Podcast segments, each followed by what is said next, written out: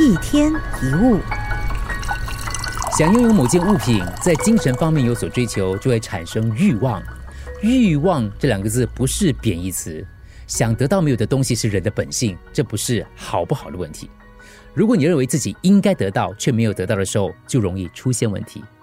我们以为得到了想要的东西才会感到安心、开心，而其实安心跟喜悦不一定要借助外来的物质也可以实现的。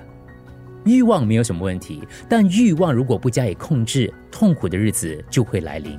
如果你放纵欲望，内心就会变得焦躁不安，跟外界的冲突就会增加。而控制欲望的方法就是缩小欲望，内心知足。烦恼跟欲望常常形影不离。如果欲望困扰内心，就会产生相应的烦恼。